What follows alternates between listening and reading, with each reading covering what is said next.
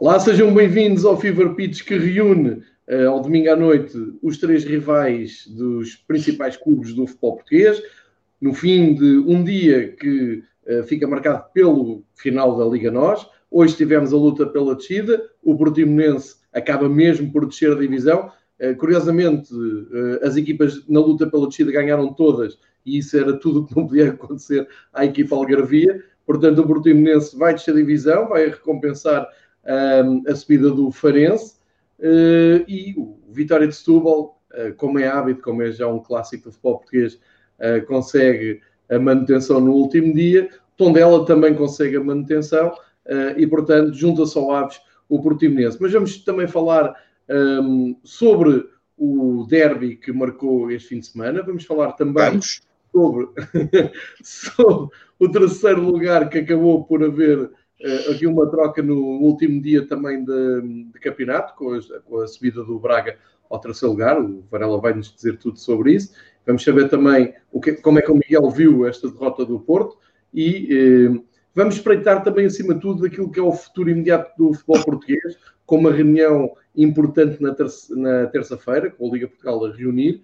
Eh, e, e, tinha desafiado eh, os meus dois rivais para falarmos sobre isso e uh, antes de passar a palavra uh, ao Miguel e ao Pedro, vou só lembrar que uh, assim que terminou o campeonato, Pedro Proença pôs no Twitter, partilhou no Tão Twitter, triste. uma. uma o já se está a rir, mas para quem não sabe, ou para quem não tem Twitter, o Pedro Proença acabou de pôr. Uh, partilhou uma, algo que é, acho que é oficial da, da Liga Portugal, um, e eu estava aqui à procura exatamente. Aqui numa época desportiva completamente atípica, obrigado às sociedades esportivas e a toda a equipa da Liga Portugal por tornar impossível terminar a época 19-20. O maior vencedor foi o futebol. Acrescento eu, especialmente à SAD do Aves. Muito obrigado. Opa, a insensibilidade é tão grande dizer obrigado às sociedades esportivas, por acaso podia ter dito sociedade, sociedades anónimas esportivas realmente é tão, é tão fraco, tão mau, é um comunicar tão, tão distante, é, é, aqui que, é aquilo que temos vindo a falar. Nós distanciamos-nos tanto disto, pá, que isto um dia tem que, não sei, tem que estourar por algum lado, porque isto, obrigado às sociedades esportivas, mas o gajo podia dizer obrigado aos clubes, pá, obrigado aos, aos, às pessoas aos adeptos ou coisa. Os adeptos, os adeptos, ele deve estar a escrever, é uma palavra grande, ele não deve estar ali a escrever. Pá. Nem, o, nem o agradecido. Pá, é, é, é, tudo tão mau, meu, a sério, é, é, é surreal. Enfim. Miguel, como é, que, como é que vês estas palavras de Pedro Proença? Muito oportunas, não é? Quero acreditar que aquilo estava escrito desde a primeira jornada e havia um memorando para largar aquilo assim que acabasse o campeonato. Quero acreditar nisso. Como é que vês, Miguel? Quero, eu, eu, não quero acreditar porque o Pedro Proença é idiota o suficiente para que isto esteja escrito no momento em que é publicado. Uh, infelizmente, a Liga Portuguesa continua a ser o reflexo do nosso futebol que nós já temos falado aqui. É mais uma vez a assunção do, do Lula de sala em que estamos. Quem vota nas Assembleias da Liga são as sociedades anónimas esportivas, não são nem os clubes nem os adeptos, portanto, aqueles aqui há que dar os parabéns, entre aspas, uh, são aqueles que vão votar, eventualmente nas próximas, na terça-feira, para as para as mudanças que a Liga quer propor, que já falaremos disso, e quem vai votar nas próximas eleições. Portanto, mais uma vez, o interesse da Liga é pura e simplesmente a sobrevivência da Liga enquanto instituição e a sobrevivência do seu presidente enquanto personagem. O resto do futebol português, os adeptos portugueses, os clubes portugueses, as instituições desportivas portuguesas, isso é tudo secundário na mente de quem dirige o futebol nacional. E tem sido assim desde há uns anos para cá largos e vai continuar a ser assim com, com estes protagonistas tão lamentáveis para, para o nosso jogo. Miguel, que camisa lá que nos trazes que eu não consigo ver? É o do Cavani, é os do Cavani. Não. Isto é porque eu ouvi, eu ouvi dizer que há, que há um interesse sério por parte do, do teu clube em trazer para cá o Edison Cavani e, eu acho que Portugal é um país pequeno para haver dois Cavanis, portanto espero que ele mude ideias. Porque a, a cota Cavani em Portugal está bem representada e ah, acho senhor, que vocês, vocês, podem, podem procurar um avançado diferente, porque isso também dá muitos problemas de marketing depois. Ainda temos aí de, denúncias de, de, marketing e de trademarks, portanto, o melhor é que o Edison, que é um grandíssimo avançado e que, infelizmente, o nosso futebol não é pasto para Edison Cavani. Falámos disso a semana passada a propósito dos treinadores e isso é válido para os jogadores por muita pena minha, porque adoraria que o futebol português estivesse cheíssimo de, de Cavanis e, e, de jogadores desse perfil, mesmo já sendo veteranos. Sporting foi campeão, conquistado um campeonato com o avançado veterano Beta Costa, que era nem de uhum. longe nem de perto metade do Cavani e fez a diferença na altura. Uh, o Benfica teve a chegada do Jonas, que mudou completamente a, a, dimensão ofensiva da equipa, também era um jogador já descartado, supostamente pelas grandes ligas. Portanto, nós já tivemos eh, grandes histórias de amor futebolístico com este perfil. O Porto com o Casilhas, obviamente, também, quando, quando apareceu, já era um, um guarda-redes supostamente descartado elite, ainda esteve 3 ou 4 anos a, a, muito bom nível. E é uma pena que o nosso futebol seja incapaz já de ser uh, atraente para este perfil de, de, futebolistas que há uns anos para cá seguramente olhariam para o nosso campeonato com olhos diferentes. Já não tanto pela questão económica, porque vai ser cada vez mais difícil aos jogadores com o mercado da China já praticamente fechado, com o mundo do futebol a entrar em previsível recessão. Sabemos todos que aqueles salários ultramilionários que muitos jogadores recebiam vão ter muito difícil receber nos próximos tempos. E isso seria uma oportunidade de ouro para os clubes portugueses tentarem trazer algo de talento mas isto é tão triste, isto é tão lamentável a nível competitivo que no final o Cavani provavelmente preferia jogar para, para a Liga Grega ou Turca ou, ou Holandesa em vez de acabar aqui. E é uma pena. Sim, verdade. É, é um pouco por aí. Hum, acho que podíamos começar primeiro pelo derby. Não, não sei se o Varela quer. É, Varela, Fórmula 1, hoje não houve, houve MotoGP, houve bilhete para ir a Portimão, isso é que interessa, isso é que é o mais importante. Já, assim, já estamos a falar de coisa. Já tenho bilhete para Portimão, isso é que interessa. Perderam a equipa e ganharam um grande prémio. É, Exato. é verdade. nós tínhamos equipa, nós tivemos equipa durante este campeonato. Não, o Portimonense. Ah, eu pensei que, desculpa, pensei que era o Sport, pensei que estávamos a falar de Sporting. Que ânsia de protagonismo que tem, pá. É, é não, é? Não, se pode falar, é não se pode falar dos outros em um segundo. Nada, Pedro claro Varela, o homem do bancada de leão, do, do Sporting 160. Temos falado do derby, claro que sim. Sinto que estás mortinho por falar do derby. Passo já a palavra. Toda a minha, estou aqui com uma vontade, como te disse, para falar do derby. Três Muito... derbys, três derrotas este ano, não é, Varela? Aliás, nós estamos tão à vontade e com tanta vontade de falar que uh, ainda tínhamos mais dois programas para fazer no Sporting 160 e decidimos é. que amanhã é mesmo já o último, portanto, acabamos já também com a temporada, vamos já para. Pá, não vale a pena estar a, Vamos de férias. Quer dizer, na realidade, vamos para o mesmo estado em que teve o Sporting esta temporada. Vamos, vamos para de férias, vamos estar ali completamente sem fazer nada. Ah, não, não há muito para falar do, do, do, do, derby do nosso lado. Quer dizer, aqui nós tivemos ali que 15 minutitos bons, ali quando marcamos o golo e, e fizemos ali. Sim, ali a segunda parte, ali a altura que tentamos, quando andamos à procura do golo, marcamos o golo, também o Benfica também ali, houve ali uma altura que também, enfim, a, motivação também não, não era grande. Não achas quando o Sporting soube que o Porto estava a ganhar em Braga também um, desresponsabilizou um bocado a equipa, via o Sporting a dar mais posse de bola ao Benfica, porque eu posso estar enganado e já vou dar a minha opinião, mas dá-me a ideia que o Sporting voltou a entrar bem no derby como tinha entrado bem no clássico. Tal e qual como no Dragão, exatamente a mesma coisa. Entra bem, a coisa até correu bem, mas depois, mas depois tens ali vários problemas. Voltamos a sofrer eh, já na segunda parte o gol de bola parada, o clássico. Um, não temos, depois não há soluções. Houve ali um momento em que nós até estivemos quando, quando empatamos e quando estivemos ali um bocadinho por cima do Benfica, mas depois tu olhas para as soluções e repara qual foi a solução que o Ruben Amorim inventou? Foi meter o, o Batalha e meter lá o, o outro Dombiá. Quer dizer, parecia que íamos defender o resultado como quem Sim. diz, vai, se calhar isto é melhor ficar aqui um 1, uh, porque às tantas o Porto também já está a fazer ali o frete e já não está pouco virado para aquilo e ainda conseguimos manter. Bem, é tudo e tão mal. Objetivamente que... conseguias, não é? Objetivamente conseguias. Sim, mas ó, João, aquilo é, aquilo é Sporting. O que aconteceu ontem é Sporting dos últimos, sei lá, 30 anos, 20 anos. Aquilo aconteceu no Sporting, que é aquilo que todos nós sabíamos. Repara bem, nós podíamos ter, na semana passada, arrumado a história, uhum. ganhando ao Vitória, ao Vit... podíamos ter arrumado o Sporting e ter mandado o Vitória para a segunda divisão. E o que é que acontece? Aconteceu exatamente ao contrário. Fomos nós para quarto e o Vitória salvou-se. Oh Pedro, não percas não vais dizer, mas deixa-me só introduzir aqui uma coisa que achei estranha, não sei se o Miguel também ouviu. O Ruben disse qualquer coisa durante a semana ou antes do derby, do, do estilo. Ah, eu se quisesse resolver a situação mais cedo já tinha resolvido, mas dei prioridade à rotação de jogadores e à descoberta de novos jogadores algo assim parecido. Peço desculpa se não estou a dizer. Eu até interpretei, Não devia estar primeiro o objetivo. E disse isso e eu até interpretei, eh, depois até perguntei a algumas pessoas se também tinha percebido o mesmo, porque até nessas, nessas várias frases que tu dizes, há lá uma pelo meio que dá a sensação que até podia ter sido imposto a necessidade de ter ah. que jogar com jovens, naquela de pá, eh, a direção, não estou a dizer, quer dizer, não quero que a direção tenha dito ao, ao Ruben, olha, mete lá aí, mas que era importante meter os jovens, que não, que não vejo mal nenhum se fosse uma coisa discutida entre eles, quer dizer, imagino que o Presidente fala obviamente com o treinador, mas ficou assim, assim um bocadinho no ar, uma coisa extrata, o que vai um bocadinho de encontro, vai contra aquilo e, aquilo, e de encontro ao que tu dizes, quer dizer, não faz muito sentido, porque então nós vamos buscar o treinador do clube que acaba por nos roubar o, o terceiro lugar e não estamos preocupados com o objetivo.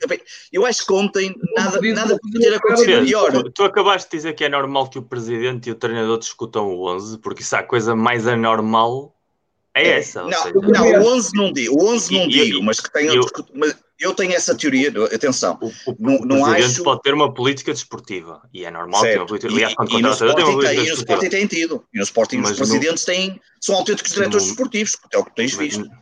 Mas no momento em que o treinador assume o posto de treinador, o poder tem de estar com o, o treinador. Ruben Amorim talvez. Tens um problema tal... muito sério com isso. Muito Talvez. Sério. Que é o mesmo que se queixou o Silas, é o mesmo que se queixaram o Mas é que o Silas e o Kaiser não tiveram poder, isso te garanto. Mas é que isso Mas é, é que nenhum deles custou 10 milhões de euros. Nenhum é, deles exato. teve esse custo. E aí é Exatamente, e aí é que vamos à questão. Tu não vais roubar o treinador que custou-te 10, 12, 14 milhões daqui a um bocado, se nós não continuarmos a pagar, qualquer dia custa 20 milhões, qualquer dia podemos comprar o Cavani, porque ao nível que o juro vai aumentando, qualquer dia já temos dinheiro para pagar o Ruben Amorim e buscar o Cavani, porque daqui a um bocado vamos gastar tanto dinheiro a pagar o Ruben Amorim, que repara, é ridículo não se olhar também um bocadinho para o objetivo, que era um objetivo, diga-se em bom da verdade, um objetivo miserável, não é?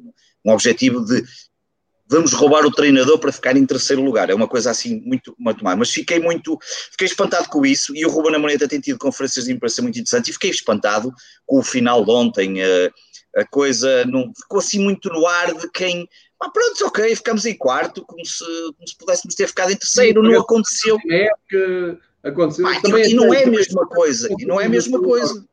É que, e não é a mesma coisa. É, é que realmente, eu percebo que tu estás desencantado e, e, e temos percebido aqui ao longo da, da, das semanas, tens sido muito objetivo na, na muito maneira, sim. muito frio na, na, tua análise, mas eu ontem, bem, primeiro, ontem vi o Sporting com, com atenção, coisa que não, sinceramente não aconteceu. Com atenção, isto é, um, de uma maneira interessada, não é? Tenho visto os jogos do Sporting, mas não com esta maneira. E realmente, ali minutos, tu tinhas chamado aqui a atenção. Eu acho que os primeiros exercícios que fizemos aqui foi eu pedir para um, E salvaram, foi que salvou ontem. E foi que salvou ontem. Dúvida nenhuma. O, o defesa Nuno Mendes, por exemplo, o Nuno Mendes, e por exemplo o Tiago Tomás entrou muito bem e acabou até foi ele que fez o passo para o gol do, do Sporar e até um, entrou bem e foram os miúdos. De resto, certo, não, não, tiras dali mais nada. Sim, mas, mas depois percebi o teu desencanto. Uh, há ali uma, há alturas em que a equipa se desliga, há alturas. Uh, epá, vou, para, não ir muito longe daquilo que tu estás Sim. a dizer sobre a conferência de imprensa, me enxou como um bocado aquela, aquele desprendimento todo do Ruben Amorim, dizer, pronto, já, já, já, passou o jogo, não quer pensar nisso, eu agora estou é muito contente de estar aqui a pensar na próxima época. Pá, espera aí, próxima época, acabaste de ser ultrapassado pelo clube que deixaste para ir treinar o Sporting, não é assim? Tinha que haver ali uma justiça, e acho que os Sportingistas merecem, mereciam uma palavra do Presidente, uma palavra do Governo, uma palavra do treinador, uma coisa mais comprometida. Isto sou eu a ver de fora, não, nem sei se depois internamente uh, correram algumas justificações ou não. Dizer, para todos os efeitos, o Sporting uh, muito perto do final, uh, como tu dizes, um bocado à Sporting, é verdade, é um bocado da cultura de desgraçado do Sporting na, na ponta final, cai para o quarto lugar com estrondo. Porque não é só dizer, pá, aconteceu, não, aconteceu não, houve ali erros, um deles é esse que tu estás a dizer, aplicar a frase, a frase, só para nós estarmos aqui todos sintonizados, a frase do Ruben Amorim é a seguinte, o objetivo era pensar a próxima época e manter, e melhorar a classificação, só conseguimos manter. Pá, dito assim, desta forma... É, é verdade, e há um jornalista que depois tenta eh, dizer, não, mas você veio do Braga, estava à frente, não sente algum, alguma frustração e ele não respondeu. É aí que eu digo, não, ele vi responder. Claro. Mesmo que senti que nos festejos do Braga, dos jogadores do Braga, houve ali um sentimentozinho de vingança. No, Epá, isto no bom sentido, não, não interpretem Sim, mal. porque mas... depois até veio a questão daquilo que ele terá dito aos jogadores do Braga, porque lembras-te que na altura, quando foi contratado, houve aquela questão de dizer, ele disse-lhes a eles que ia roubar o terceiro lugar, ou que eles iam, uma coisa qualquer, e ele depois ao jornalista acaba por dizer, não vou comentar, nem vou dizer o que disse aos jogadores do Braga, é pensar na próxima época, se há coisa que eu tenho certeza, foi de vir para o Sport, e pronto, depois aquela coisa, tal, tal, tal, disse aquilo tudo, pá, mas fica aquela sensação de olha, aconteceu, pá, não, não pode, aconteceu, olha, aconteceu. Sim, desresponsabilizou-se completamente. E ainda completamente. deixou um amargo de. Ah, eu não sei como é que vocês sabem o que é que eu disse aos jogadores do Braga. Uh, ou seja, também não desmentiu, não é? Só Sim, não sabem claro, como, é, como é que se soube. Mas, enfim, parece-me. Estou de acordo contigo. Percebi ontem muito daquilo que tu tens dito aqui connosco e que tens partilhado connosco. É importante nós por isso é que eu acho importante estas conversas atravessadas, cruzadas, para percebermos também melhor o que é que vai do, do outro lado, e no teu caso bate certo. Da minha parte, deixa-me dizer que eu, eu fiz na, a emissão da, da BTV, estive no, no relevado da luz antes do, do jogo, um, acompanhei com toda a atenção o derby, fiquei muito surpreendido com o 11 do Benfica, uh, mas depois também não consigo compreender a onda de indignação que, que enfim, eu, eu, sei, eu sei qual é a resposta que vocês têm para isto, mas nas redes sociais, uh, fui picar as redes sociais, estava tudo doido que o Vinícius bem. Pá, já passou pela cabeça de alguém que o Vinícius não esteja a 100% e por isso não possa fazer 90 minutos como não fez neste jogo e como não fez na, nas aves em que teve que sair. Uh, a malta que diz, ah, isto vê-se logo quem é que manda, é o Pizzi e o Vinícius. Epá, não há treinador nenhum no mundo que seja tão estúpido ao ponto de ter um ponta de lança que está pronto para ser o melhor marcador e deixa no banco uh, para dar uh, prioridade ao seu extremo direito, ao meio interior direito, como queiram chamar. Isso não existe. Eu, eu às vezes acho é que falta um bocado de massa cinzenta e, e estou à vontade, estou a falar de adeptos do Benfica, parte-se com uma facilidade, assim, ah, aquele estúpido deixa o homem no, no banco. Epá, mas será que o Vinícius pode fazer os 90 minutos? Ele tem feito os 90 minutos nos últimos jogos? Acho que não, já nas aves uh, saiu eh, e, portanto, deixo aqui esta nota. Às vezes acho que devíamos pensar todos mais um bocadinho. Eu, eu quando vi o outro, também fiquei admirado, porque ainda por cima tive a estar toda a dizer que é importante uh, lutar pela bola de prata, é importante que o Vinícius e o, e o Pizzi tenham ocasiões e, de repente, joga Seferovic. Ok, mesmo que não. Eu, eu, eu acho que o Pizzi, o Vinícius não está a 90% e não tenho informação privilegiada nenhuma, estou a dar uma opinião. Um, e, e, mesmo que não tivesse, o Seferovic abriu. Uh, uh, caminho para a vitória e depois o Vinícius ainda foi a tempo de marcar e de ser o, o melhor marcador. De resto, pareceu-me o Benfica até consegue fazer um jogo bem conseguido quando, lá está, quando acho que o Sporting sabe que o Porto está a ganhar em Braga e baixa a intensidade, ou não sei se fisicamente o Sporting também não tinha pedalada para aquilo que eu gostei muito dos primeiros minutos do Sporting.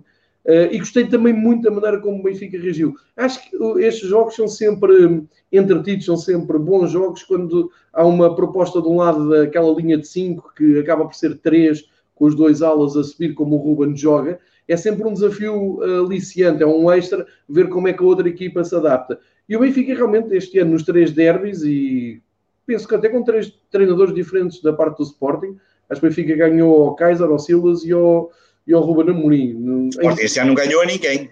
Nos... Não, não é isso. Eu, eu estou a dizer, é, eram três treinadores quase ah, sempre sim.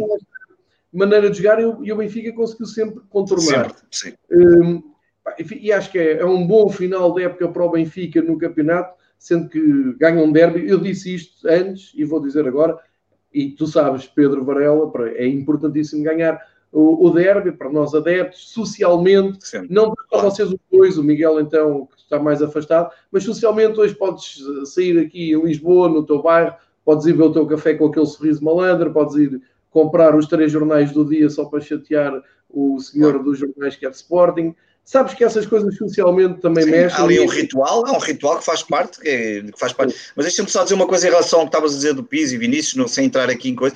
Eu antes do jogo estava a ver uma estatística e achei piada porque eu estava, já não me lembro, acho que foi mesmo na BTV que passaram uma estatística e, e achei curiosa que era o Pizzi e o Vinícius, antes de começar o jogo, tinham 35 golos. E o Na. Sporting, acaba, 35 golos na época, no, no campeonato, não é? E o Sporting acaba o campeonato com 49 golos. O Sporting.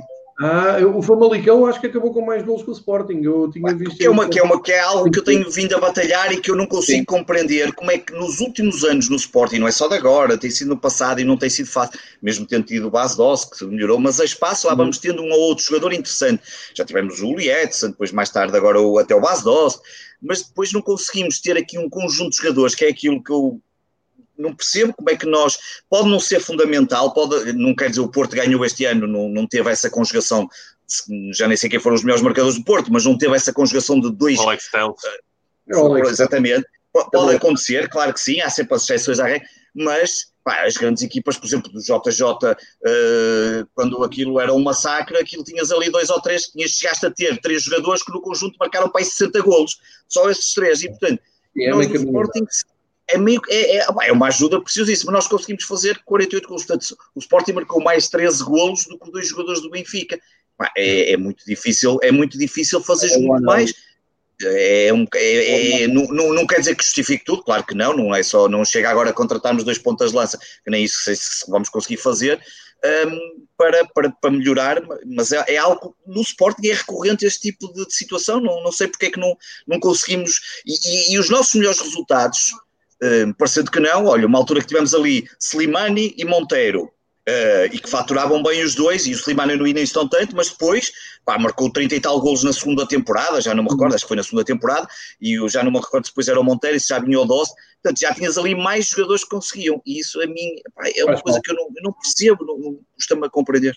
Uh, Deixa-me só antes de passar ao Miguel, que uh, houve também a situação do, do, do Tomás Tavares, uh, jogar a defesa esquerda e vi muita gente, ah, já nem vou ver o jogo, ah, que, que onça. Então, quer dizer, se o Nuno Tavares se lesionou e se o Grimaldo está a recuperar, alguém tinha que fazer aquele lugar. E até parece-me que o Tomás fez um jogo bem conseguido, não comprometeu, equilibrou bastante. E nós às vezes focamos muito nos miúdos e, e exigimos muito os miúdos.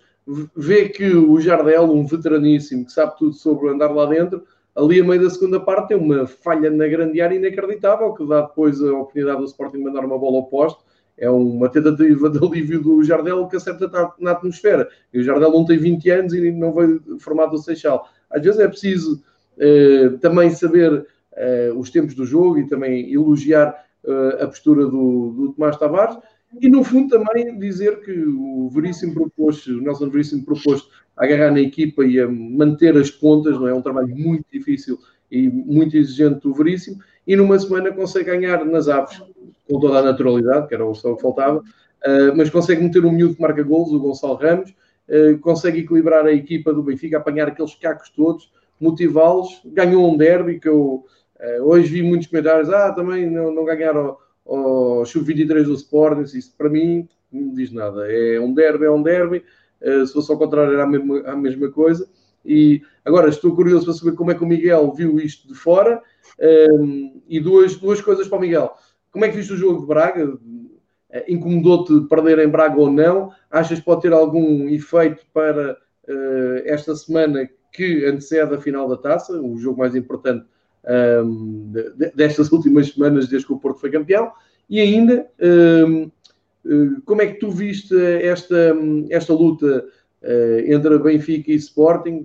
Queres acrescentar alguma coisa ou não? E se achas que a vitória no derby deixa o Benfica mais motivado para a final da taça, embora não seja preciso motivação, mas era muito fácil o Benfica ter descambado desde que o Laje saiu e acho que se segurou as pontas e acho que temos um, um cenário de antevisão pelo menos equilibrado. Não sei se concordas ou não, passo-te agora a palavra. Sim, sim, sim. E o que dizes bem, um treinador que está a prazo, que já, já sabe perfeitamente que o futuro dele não passa pela equipa principal do Benfica, como o Veríssimo, não tinha nenhum sentido entrar agora aqui nos jogos de quem é que vai jogar para lutar pela bola de prata ou não. Acho que esse tipo de, de raciocínio também faz parte muito da cultura de, de, conspiração do futebol português, onde parece que há sempre coisas ocultas que, que motivam decisões que às vezes são puramente táticas, técnicas ou físicas. Em relação ao, ao jogo, eh, uma equipa feita eh, contra uma equipa muito por fazer, porque o Benfica, com, com toda a implosão que teve, não deixa de ser um plantel com muitas soluções, não deixa de ter jogadores de um nível tático e técnico muito superior ao, ao, que o Sporting tem nas mesmas posições. Portanto, a, vitória do Benfica neste tipo de jogos, apesar de ser um, um derby ainda que seja sem público e portanto isso perde aí um elemento variável muito importante. A, a vitória do Benfica tem muito mais sentido e, e vem dentro de um seguimento do, de uma recuperação anímica mais do que futebolística desde a última jornada em que estava o Laje ao comando, quando já há uma espécie de, de assunção do plantel, que o título já era algo impossível e, e quando começam já a pensar provavelmente no depois da manhã, no, no casting que precisam de fazer muitos jogadores para, para convencer o futuro treinador a, tê-los em consideração, apesar de todos sabemos que, que Jesus é um homem de, de, ideias feitas e que não precisa muito de, de que lhe provem o contrário. Mas em relação aos jogadores do Benfica, obviamente que a motivação para a taça tem de ser alta, porque é a oportunidade de ganhar um título, que isso é sempre, é sempre importante, a oportunidade de reequilibrar a balança no sentido em anular um pouco o sentimento de festa do, do Porto, poucas semanas é depois. É grande em contraste com o Porto, tens razão. Não, não, não, nos podemos esquecer que há muito poucas finais Porto-Benfica nos últimos anos, de finais da taça. Uh, e o Benfica, por exemplo, conseguiu ganhar ao Porto no ano em que Porto é campeão europeu, que, que é um feito que impediu um, um, segundo ano consecutivo a ganhar todas as competições em que estava o Porto em, em disputa. Oh, Miguel, e... eu costumo dizer que desde, que desde que vou ao futebol, desde que fez futebol e, e vou ao Jamor desde muito cedo, nunca vi o Benfica perder uma final para o Porto, nem para o Sporting, mas como estamos aqui a falar da final com, com o Porto, há uma em 86, 85 que é Paulo Cernay, o treinador do Benfica, o Benfica faz um campeonato miserável, acaba em terceiro, e há aquela lenda que os jogadores se uniram no, no jogo com o Porto do Jamor para fazer um 11. Hum. e o Benfica ganhou 3-1, era só para vincar exatamente. Sim, e, e além, além, do mais, além do mais, nós sabemos que estes jogos, estas finais de taça, mais do que a importância ganhar a taça de Portugal, porque sabemos que para a maioria dos jogadores a taça de Portugal tem muito pouca importância, é muito mais Sim, importante. Não salva nenhuma, claro. Do que para a instituição e para os jogadores. Mas é um golpe na mesa para a próxima temporada é, é, é, um, pode ser um golpe na mesa para a próxima temporada, porque não é o mesmo o Benfica entrar no próximo campeonato, uh, vindo de um ano em que o Porto consegue a, a dobradinha, do que entrar no próximo campeonato, começa daqui a nada, ou seja, daqui a semanas, quase já, uh, sabendo que vem de uma vitória com o duelo direto, ainda para mais o Sparta sabe, que é algo que em muitos anos permitiu uh, um reverso da dinâmica do ano anterior, como por exemplo o ano em que, que Jorge Jesus vem com o título Benfica e aparece o Vilas Boas ganhar a supertaça é contra todo o prognóstico e muda aí logo a dinâmica competitiva. Uh, o Benfica sabe que tem agora mesmo uma oportunidade de ouro de, de demonstrar uh, que a luta ainda está mais ou menos equilibrada uh, para o início da próxima época. Em relação ao Sporting, é um pouco que nós temos falado aqui e o Varela tem sido muito honesto em relação a isso. É uma equipa muito por fazer.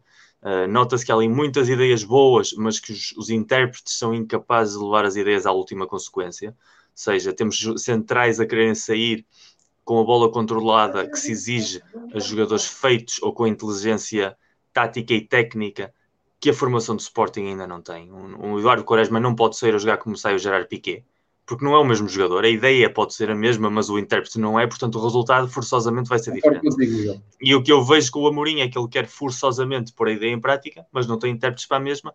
E aqui é o que define um grande treinador alguém que é capaz de se adaptar ao que tem e formular uma ideia de jogo com base naquilo que dispõe, ou então alguém que é o bom suficiente para transformar jogadores medianos em jogadores capazes de interpretar a sua ideia. Uh, são os dois grandes uh, elementos de avaliação que nós vamos fazer a um treinador. E neste momento o que eu tenho visto do Sporting é que há uma boa ideia, há intérpretes incapazes de, de interpretar, e se não houver uma melhoria significativa no plantel para o próximo ano, que não tem uh, grande pinta que vai acontecer, uh, vai ser um problema que o Ruben Amorim vai ter no início do próximo ano e ele vai ter de decidir se quer ser fiel à ideia, com todas as consequências que isso possa ter, ou se nos vai aparecer com uma ideia de jogo que permita potenciar aquilo que tem. Há ali muitos putos com potencial, mas não deixam de ser muito putos, em todos os sentidos da palavra, e isso também tem o seu preço. Uh, o Sporting não pode querer competir de igual para igual com o Porto e Benfica com um jogador com plantel dessa natureza. E depois essa frase do, do Ruben Amorim fez-me lembrar a, a, não convocatória do Joelson, por exemplo, que era um jovem que tinha sido badalado nas jornadas anteriores. Começa a haver a sensação de que não havia lá mais ninguém para pôr e que se vou pôr os jovens, ao menos que, que fique claro que é algo que estou a fazer porque não tenho opção seja, yeah. não, eu acho que o Ruben Amorim quis tirar um pouco o rótulo que lhe foi dado do treinador que lança aos putos, o treinador que vai apostar sempre na formação como imagem de marca. Eu acho que o Ruben Amorim é como todos os treinadores, quer ganhar. Se podes ganhar com a formação bem, podes ganhar com veteraníssimos bem igualmente, mas o que quer é ganhar. E essa ideia de rotular um treinador, seja a veteranos, seja a putos da formação, isso tem tudo para acabar mal. Porque basta a equipa começar a encarnar sem putos da formação e tem logo uma legião de adeptos contra ele porque já deixou a formação para trás. Basta começar a jogar com putos da formação e perder e automaticamente tem outra legião de adeptos de dizer não és inteligente o suficiente para entender que os putos ainda não estão feitos.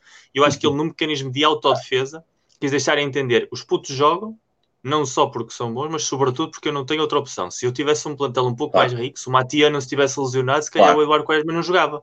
Mas eu não tenho o Matia. Se não tivesse, se tivesse um lateral esquerdo em condições o Acunha para jogar, se calhar no menos não jogava tanto. E tem jogado bem, mas não me dá aquilo que me dá o Acunha agora. Daqui a dois anos ou três pode ser que dê mais até, pode, mas agora não vai dar. E eu acho que aí, eu acho que o Ruben está a preparar a próxima temporada. E depois, contratar o treinador do rival pela posição que se disputa. Perder essa posição para esse mesmo rival. Vindo de um ano em que o presidente do Sporting disse que tinha sido um dos anos mais importantes da história do clube, com a vitória na Taça Liga e a Taça de Portugal, ou seja, baixar o nível histórico. Chegou a escrever uma crónica no, no Jornal do Clube a dizer que era a melhor época dos últimos 17 anos.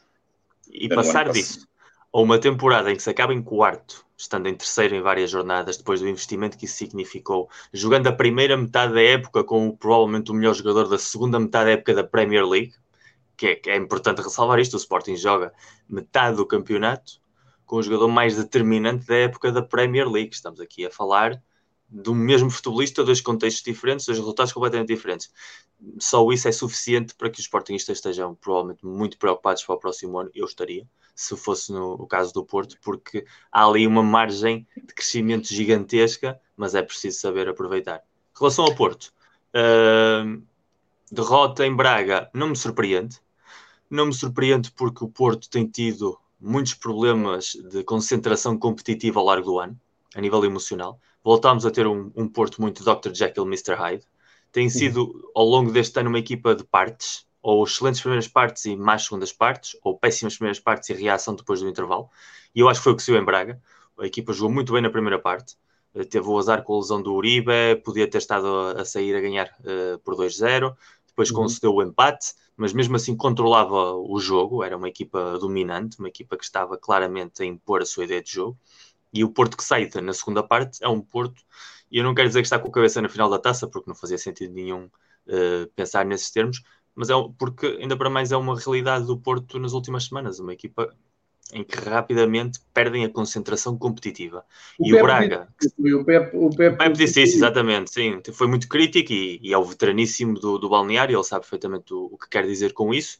E o, e o, Braga estava a jogar por algo, ou seja, não era um jogo em que o rival não tinha nada a jogar, que é o que tem acontecido com o Porto nas últimas jornadas. Jogou quase sempre com equipas que não estavam a disputar uh, nenhum objetivo em concreto, ou pelo menos tinham uma margem. O Braga sabia que era a última jornada, que tinha de fazer pela vida para conseguir o terceiro lugar, estavam motivados, estavam picados pela situação, e portanto, obviamente, que iam ser uma equipa muito mais proativa, sobretudo sabendo o resultado do jogo da luz. A partir daí é fácil antever um Braga mais uh, reativo na segunda parte e o Porto não soube lidar com essa situação. E, e tem sido um problema habitual. Se isso vai influenciar para a final da taça, não acredito. É um, é, um, é um clássico, é um jogo completamente diferente, preparado taticamente de maneira diferente. Não sei o alcance da lesão do, do Luís Dias, o Oribe está, está descartado, mas o Luís Dias é um jogador importante porque dá velocidade e, e rompe muito bem o espaço entre o, entre o central e o lateral. E o Benfica tem tido muitos problemas esse ano na, na relação entre a, a linha de atrás. Mas acho que sendo um jogo completamente novo, uh, a questão da motivação, ter ganho ou perdido em Braga, com o campeonato já conquistado, não vai fazer a mais mínima moça e vai ser um duelo bastante interessante aquele que vamos ter à frente. Oh, João, uh, deixa-me deixa só. Vou terminar a minha participação do Sporting em jeito de balanço, só para dizer o seguinte. Coisa, mas, mas só, só para dizer uma coisa absolutamente que dá para mostrar que é o sumário da temporada do Sporting. O Sporting fez 10 jogos contra Porto, Benfica, Famalicão, Rio Ave e Braga ok? Hum. É? Dois jogos, casa e fora. Desses 10 jogos, tem uma vitória, um empate e oito derrotas. Está apresentada a temporada 19-20 do Sporting. É muito, é muito, sim. E nas juntas a supertaça perdida, Estávamos aqui a... Já nem fala a Taça de Portugal contra um clube do Campeonato Nacional, não é? O Alberca. Sim, uh, perder, ser eliminado por uns já nem me lembro qual era a nacionalidade do clube que nos eliminou após estarmos a ganhar 3-1. Campeões da Turquia, calma, sou de campeões da Turquia. Eu sei, sim, sim, claro, eu sei, eu vou achar que Shedskir ou lá como é que se chama aquilo, mas tivemos a ganhar 3-1 a eliminatória. É um bom resumo da temporada e eh, mas eh, há uma, coisa, há uma coisa importante em relação há uma coisa importante em relação à classificação final e isso eu entendo que o Ruben pode estar a pensar para o Sporting sabendo que o próximo ano o terceiro lugar sim ou sim dá acesso à fase preliminar da Liga dos Campeões a Liga Europa para o Sporting para o ano é um problema. É um problema. Uh, o oh, Sporting Miguel, para o ano, uma eliminação ano, precoce. O Sporting é um problema.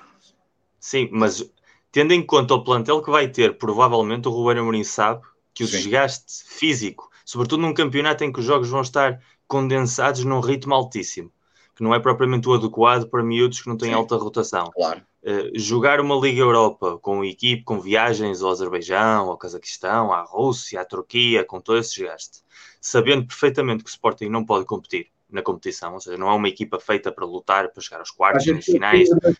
Eu acho, é eu acho que é perfeitamente irrelevante para o Ruben Amorim se jogar a terceira eliminatória, a quarta, ser eliminado na primeira, na segunda, chegar à fase de grupos, porque o objetivo que ele vai traçar claramente é terceiro lugar.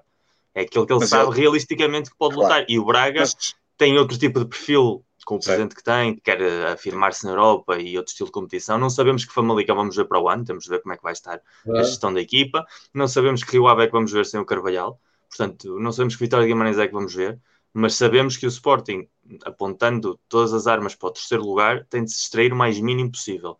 E a Liga Europa, para o plantel atual do Sporting, é mais um problema que uma solução. Mas, oh, Miguel, o Sporting tem, não querendo tornar isto um programa sobre o Sporting, até porque senão depois amanhã tenho que me repetir no meu podcast, mas a verdade é que o, o, Sporting ontem iniciou um novo ciclo de plena guerra civil, e repara que ainda hoje, eu há pouco já coloquei esse tweet, já temos hoje vários núcleos do Sporting a lançar uma campanha de já passou o tempo de refletir, é hora de agir, acorda Sport e, portanto, nós iniciamos hoje um novo ciclo, quer dizer, na realidade nós nunca saímos. Portanto, eu acho que para o ano o Ruben Amorim vai perceber um bocadinho o que é que é treinar o Sporting em, eh, em autêntica evolução, que não é nada fácil para um treinador que queira fazer um trabalho minimamente, e vamos a ver se já, já com público, porque se tiver público então a coisa ainda vai ter aqui um condimento especial, eu acho que, não sei, eu, eu, eu há bocado estava a dizer isso na brincadeira, mas eu, eu, eu temo, temo que, se calhar, vou só esperar pela pré-temporada, vou ver o que é que a direção vai trazer, provavelmente será outro fiasco e mais negócios de negociatas, como aconteceu agora com o Fedal, e, e que já, já se percebeu que é uma negociação para pagar ali Williams Carvalhos e coisas assim. Eu, eu provavelmente o que me apetece fazer é, se for uma equipa como a deste ano, mais vale não ver e não, e não chatear, porque é ter um ano sabático, porque, porque além dos problemas que vamos ter dentro de campo, vamos ter todo um ambiente espetacular à volta do, do clube, que portanto tem tudo para ser tem tudo para ser um digno espetáculo de qualquer coisa menos, menos, menos futebol, e para uma pessoa se chatear com isso não, já não vale a pena. Preciso ver receitas. A gente não te vai deixar, vamos chamar-te aqui uma vez Sim, posso vir aqui, claro, comentar. Comento setas. Vocês falam do Porto e do Benfica, eu lá falo aqui de setas e curling e outra coisa qualquer. sim, é justo. Não, mas por acaso ia-vos lançar um, um, desafio aos dois, uma coisa muito rápida, porque estávamos a falar do, do Braga Porto. Tenho aqui uma curiosidade para saber o que é que vocês acham da possibilidade de contar com o Ricardo Horta no, na vossa equipa? Uma, uma, resposta rápida. Varela, vês o Ricardo Horta, bem, vês de certeza, vês, vês o Ricardo Horta com qualidade para jogar no 11 do Sporting? Via, sim, nesta altura, via, claramente. E tu, Miguel, vias? Continua a campanha do João pelo Ricardo Horta na seleção, não é? Não, é que, é que, é tu me disseres que sim, se tu me disseres que vês, eu vou-vos depois fazer uma pergunta. Então digam-me lá porque é que o Ricardo Horta não vai à seleção.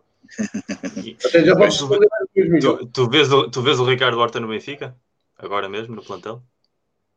Vejo. No plantel, sim, vejo. vejo. O Ricardo Horta está um jogador que, entretanto, já não é um miúdo e está com números impressionantes e, e aparece em momentos decisivos como ontem.